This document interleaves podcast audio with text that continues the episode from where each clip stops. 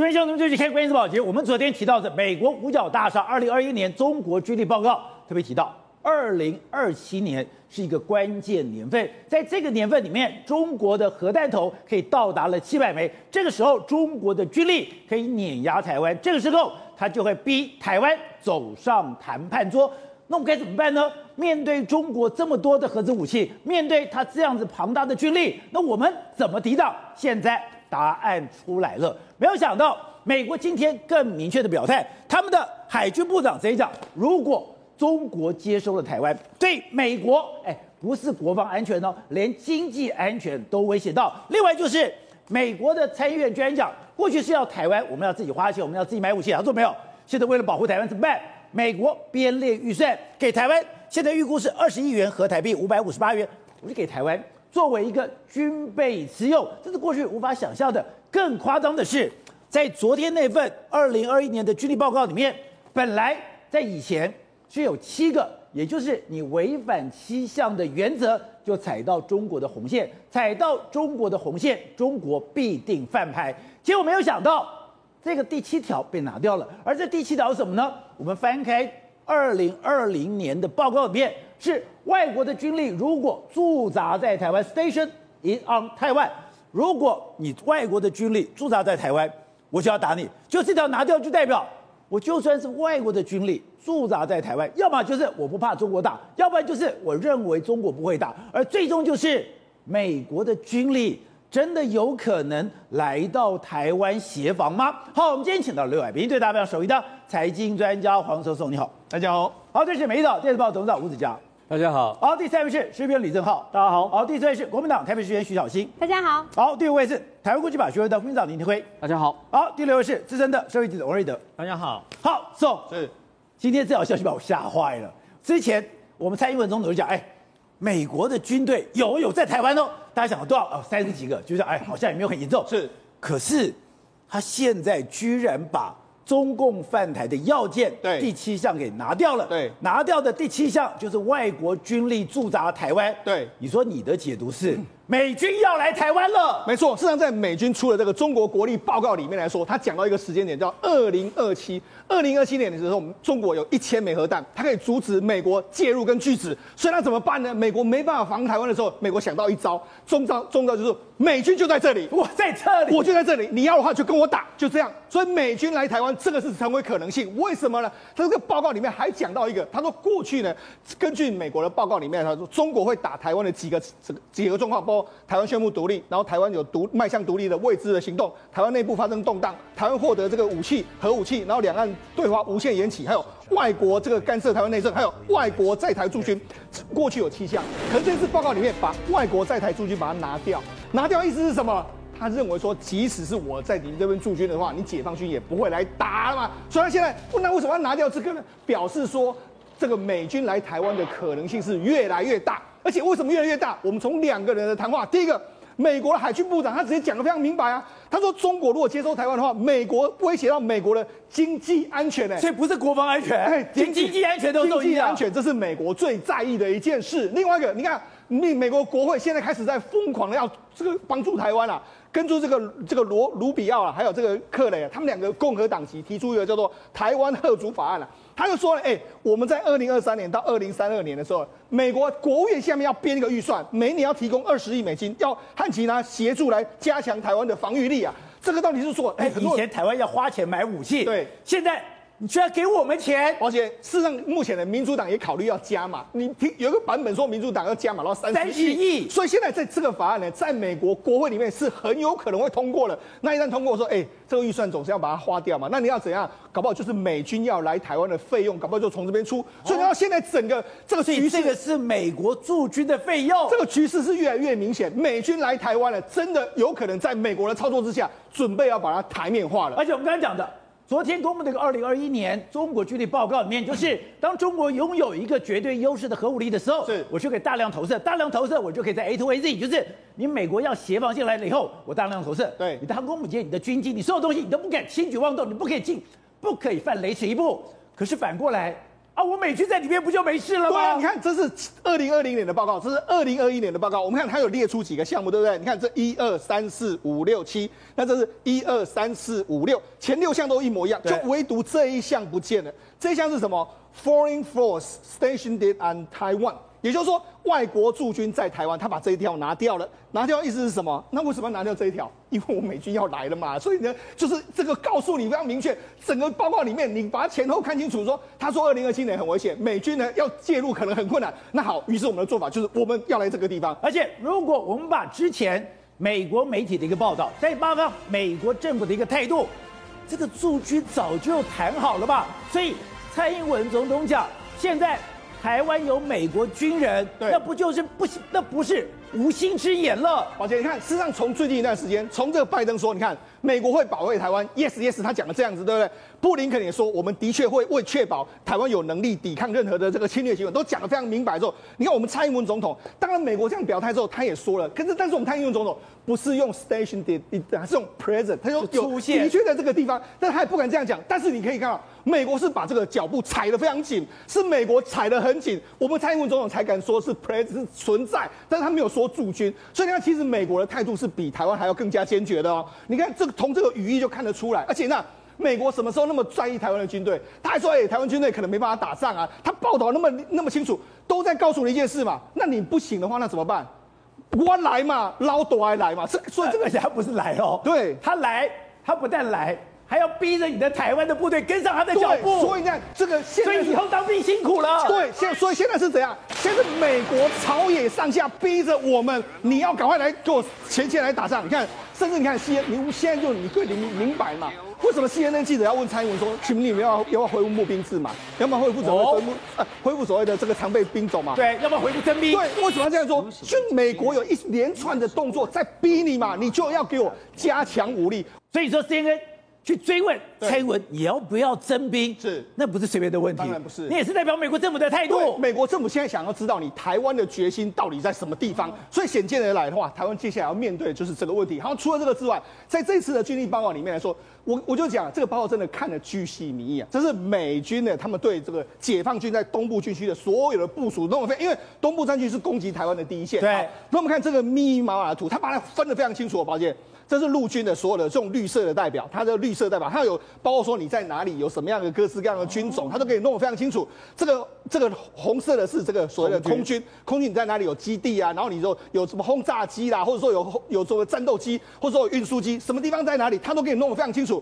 然后这是火箭军，然后这是陆这个海军，海军里面有什么东西，他可以弄得非常清楚。哎。宝姐，你有几艘船？怎么驻扎我都有。他把你摸得非常清楚，好，他不止把你摸摸得非常清楚，他还说解放军来打台湾的时候有怎样的兵力，他都给你弄得非常清楚啊。那划分这个两两百公里，这是他们可能从陆岸的这个飞飞弹可以射到了，然后这是潜艇可以发射的这个飞弹，潜艇对，然后这是整个鹰击鹰击飞弹可以发射到了，结果没想到，你看，这是鹰击六十二攻台湾的这个四百公里的这个范围，这几天中国不是把它弄出来吗？果然，哎，就如你所说嘛，哎，这个四百公里这个涵盖台湾范围是可能你优先打的这个目标。甚至中国这几天不是有弄出来吗？解放军有所谓海岸霹雳第一团，在这个地方进行一个军演，这个完全都是符合美国他当时的，他早就知道你在这个地方搞这些东西嘛。美国军力报告对这些都有已经有详细描述了。对对对，甚至你看他第一第一个部队在这个地方进行所谓的漠北的演练，有七十三集团军，全部都知道。美国在这个图里面都已经跟你讲的非常清楚，你会怎么打，会怎么来，我都知道。甚至连鹰击飞弹，你你果然是在这个地方准备好，我都知道。涵盖四百公里，所以我就跟你讲，美军是已经把你摸。透透，而且知道你可能想怎么做之后，他才可能做了这样一个决定。好，那刚才讲到的，那美军的消息是，他最可能是直接来台湾驻军，对，而且他现在是已经大军压阵了。没错，事实上你看，从这几这几个月来了，美军进行了那么多的这个军演，那么多军演来说，有一个共同的状况，就是他非常 care 西太平洋，特别是台湾的问题。为什么我们说台湾问题非常重要？第一个，那卡尔文森号还有这个加贺号，前一阵不是在南海进行军演吗？进行军演的过程里面，他把这个 F 三十五 C 第一次亮相 F 三十五 C，还有这个鱼鹰式的运输机，在这个地方进行一个演练。他说未来有类似的演练会越来越多。除了这个之外，你看近期的话，美利坚号还有伊势号，他们在东海进行一个军演，甚至之前的卡尔文森号，他们还在这个这附近那边在关岛这附近这样军演。你看啊，他这样子的，这样如果你把这个路径弄起来的话，它其实是针对了台湾的这个意味，其实是非常非常浓厚。啊，完全哎，等于说跟协防台湾的味道。对，没错，他就在这个地方这样绕来绕去、绕来绕去的时候，你敢怎么样吗？那这也是一种某种程度来说，也是在恫吓你解放军的这个动作。那你更不用讲嘛，最近我们不是讲到康乃狄克号？海狼级三艘的这个潜水艇之一，居然在南海出现的这个问题嘛？然后那这个为什么也会对这个中国形成一个大压力？哦，事实上这几天的时候，美国已经这个惩处了康乃迪克号相关的这个指挥官，哎，很严重哎。对，怎么会发生这样的状况？他后来正式的决定是说，他撞到了海底的可能凸起的这个山丘，或者是怎样一个状况。好，那为什么这样？宝姐，现在越来越多人知道说，他可能在进行一些刺探解放军的可能性嘛？刺探解放军，因为第一个康乃狄克号，他如果在浅滩的时候，他可以透过 GPS，所以 GPS 他可以知道这个目前它的所在的位置在哪里。但是呢，它潜到比较深的地方的时候，它可能就会出现一道通讯的问题，特别是因为它用所谓的被动式声呐，被动式不能够只主动发出讯号，所以它对海文的指。海文的掌握可能难度会更高，可你看，哎、欸，康乃迪克号，你当然知道说你下去的时候，你水文掌握不高，你很危险。但是你为什么要做这么冒险的动作？我要了解水文，对，我要了解水文，或者是说你要经针对解放军做怎样的刺探嘛？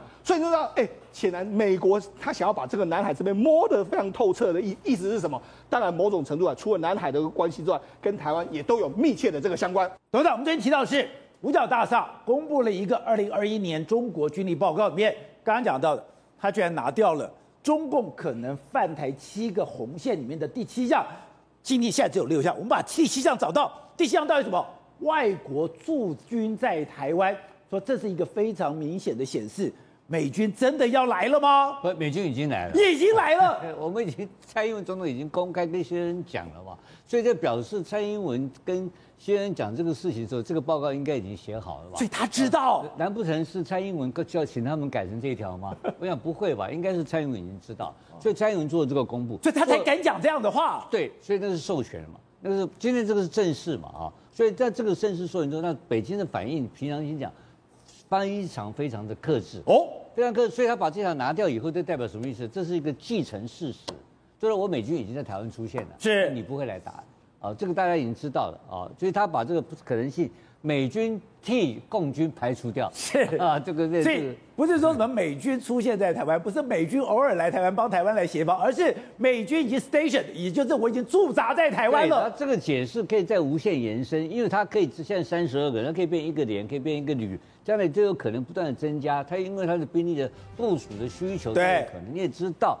那个，而且在台湾的定义，台湾还有很多小岛，是，还有所谓的滨滨海作战团，要对付他的 A，对付他的 A，对付 A Z，他的这个这个构解解放军的部队嘛，对不对？那这些东西都有可能，陆战队随时派一两千个人，然后随时走，这都有可能。所以，整个台湾地区的运用范围，包括东沙，包括太平岛，都有可能会是这个美军的这个所谓 station 的范围。但今天中共还是出招了，哎。他今天把游锡堃、把吴钊燮、苏贞，而且苏贞昌列为首位台独顽固分子，不，他们三个人哦，三个人及其家属，你不可以去中国，不可以去香港，不可以去澳门，甚至任何的中国组织跟跟任何的中国个人，你都不可以牟利。还有这个追究台独顽固分子的追究刑事责任是终身有效的。对呀、啊，所以这苏院长以后啊，变成这个我们台湾的英雄啊，台湾的战神，你知道吧？我一直认为说他这个四大公投打完他就是战神，没想到还没开始打他已经变战神了。他变战神了，民进党的重要资产啊，这不得了啊，知道？所以苏贞昌院长的未来的行情啊，一定是一飞冲天啊，不得了！为了台湾要牺牲奋斗啊！是，你看这个被这个完全含金量大增了，你看？台独顽固分子，台独对呀、啊，为了这个开玩笑，独派整个全部要归他的指挥了，对不对？我们要追随苏院长去搞台独嘛。那在这种情况之下，苏院长，请问你怎么可以叫他他辞职回家呢？他一定要为国牺牲奉献的嘛。所以我认为这个第一个问题就阁揆保卫战不用考虑了。苏贞昌院长保证明年续任阁揆，是这样子吗？一定百分之一百。哎，开玩笑，中共通缉的要犯台独顽固分子，台独顽固分子，你蔡英文把他拉回家，蔡英文能够对台独人交代吗？台湾两千三百万人，大部分九。八成到九成都主张要主张要有我们的主权独立嘛，对不对？那这么伟大的一个苏贞昌，重要的苏贞昌院长，当然要继续领导我们，这是第一个前提。所以这里面这里面的学问大得很。这个一搞以后，它含金量大增的话，它民调一定会上扬，我跟你保证。真的吗？当然会。我们基本盘要挺，要挺收到底啊。民进党内有多少人想被中共贴上台独顽固分子的标签？不是，这个这个是互为贵人。可是苏院长的坚持，跟他要冲冲冲打拼的勇气。早就被我们大家肯定，他现在在现在被通缉以后，我们怎么可能让他一个人孤单呢？哦、对不对？一定要追随他，这是第一个，这是整个大环境改善了，情况变了。我跟你讲哦，宝杰，连我的态度都改变了，都改变，改变了。开玩笑，你我我不跟他走，我这边共匪啊，开玩笑。台独顽固分子，不是，我一直在对讲，对讲是一个路线的问题嘛，是我们的路线，我们的主权，我们的台湾的主体性要确定嘛。然后第二个更严重的问题出来了。他明年如果继续干行政院长的话，我跟你讲，二零二四他一定下来干了嘛，他一定是二零二四党内候选人了嘛，输要选总统，一定选百分之一百嘛。你二零二四干完，二零二二选举完毕，就是二零进入二零二四时序。因为这种情况之下，赖这个我我想明新潮流开始只剩一位了，对，新潮流只剩一位的话，那不管是赖或是郑只剩一位了嘛，那非新潮流一位了嘛，那就是输跟新潮流的人拼。一个总统候选人出来，所以这个局势，今天这个国台办这个这个追这个点名的事情，台独外部分子的点名，还有刑事追刑叫刑叫刑事追家人，对啊，还是内及家人，这个东西叫灭九族的事情啊，那么大的事情，苏贞昌面临到这么大的这么大的压力，大家一定要支持他，要支持他，当然支持他，选到二零二四干到底啊，干输人不输丁啊，一定跟你拼大队，这要跟共匪干到底，这个不可以退让的。好，瑞德。但是我们的国安局长这两天讲了一个字，哎，他说中国竟然真的有讨论要不要拿东沙，后来讨论了半天，拿下东沙的可能性变少了。第一个是啊，我们的国安局怎么知道？真的有这个会吗？他们真的已经决定不拿东沙了吗？呃，事实上呢，这个大概是中华民国国安局的局长呢第一次那么承认。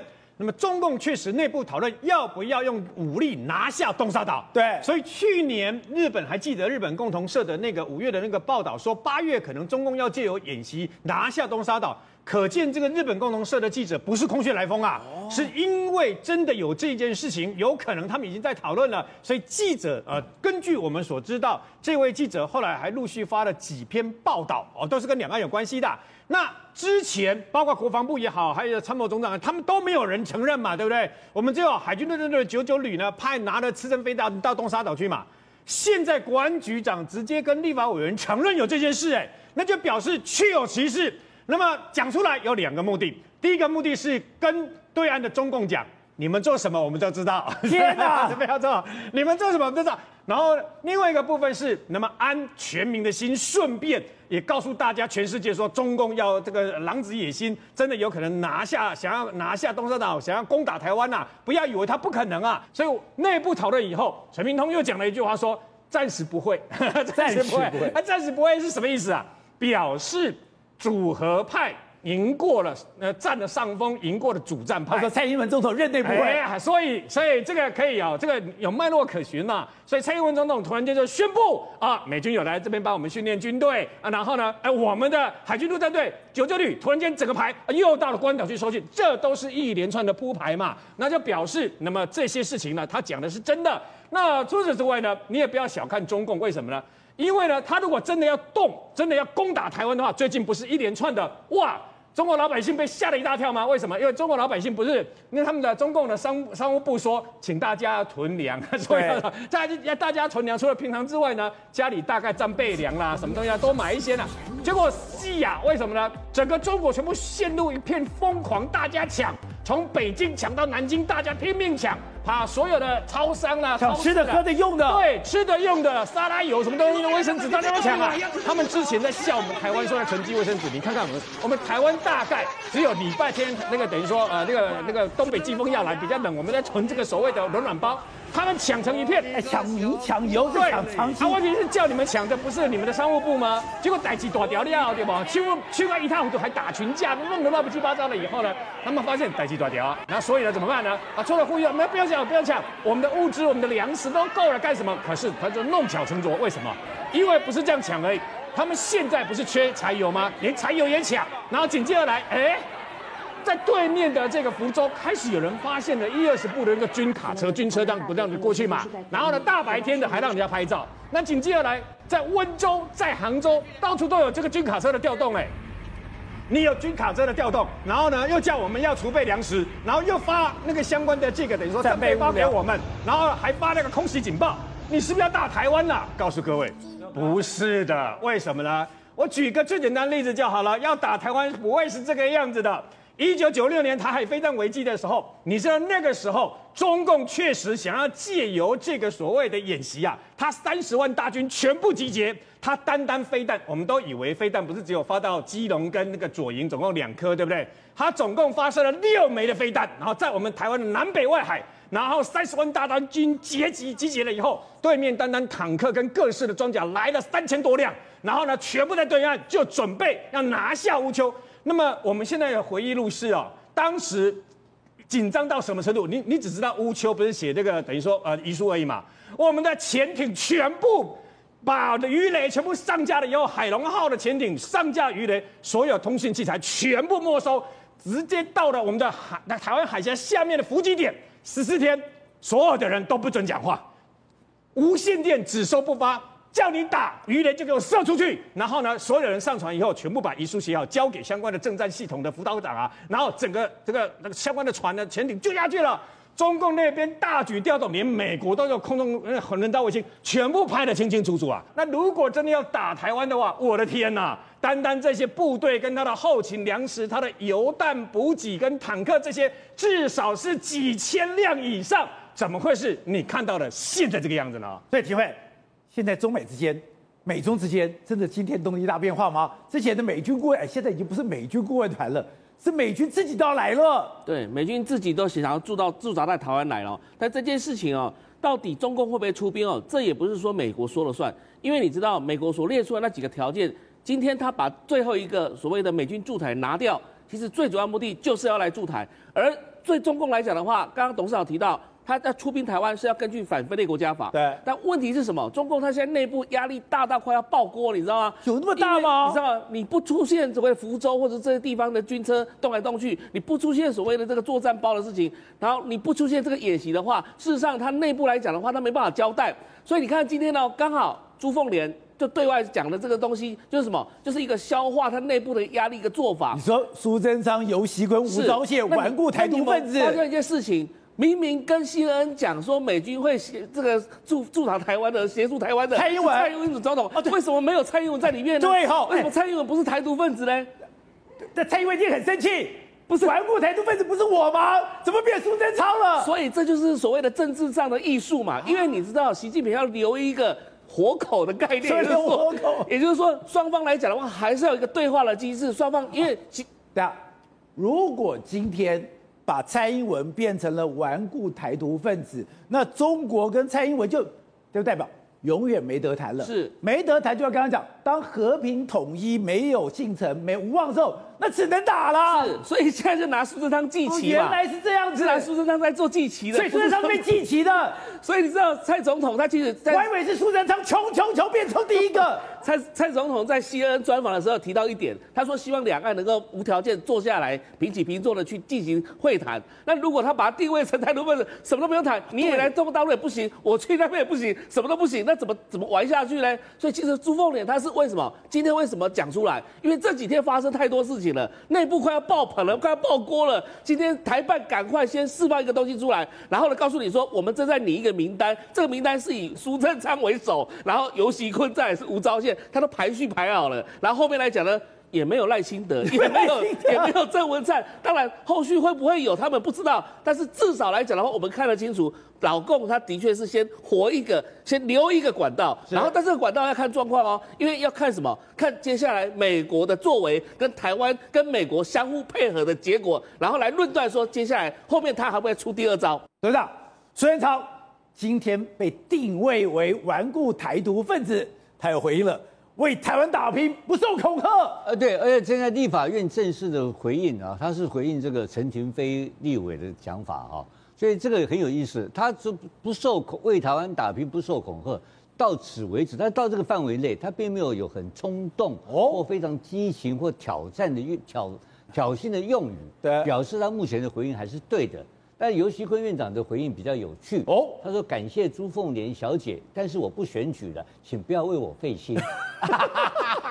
他表示说，我独甲公，我所以我刚刚讲的对不对？我不选举了，不用为我费心。那那这个是不是要选举啊？啊，几个被算，几个我算。所以从尤锡坤院长的回应跟朱跟苏贞昌院长回应两个一比较，一个要一个不选举了，一个没有说不选举。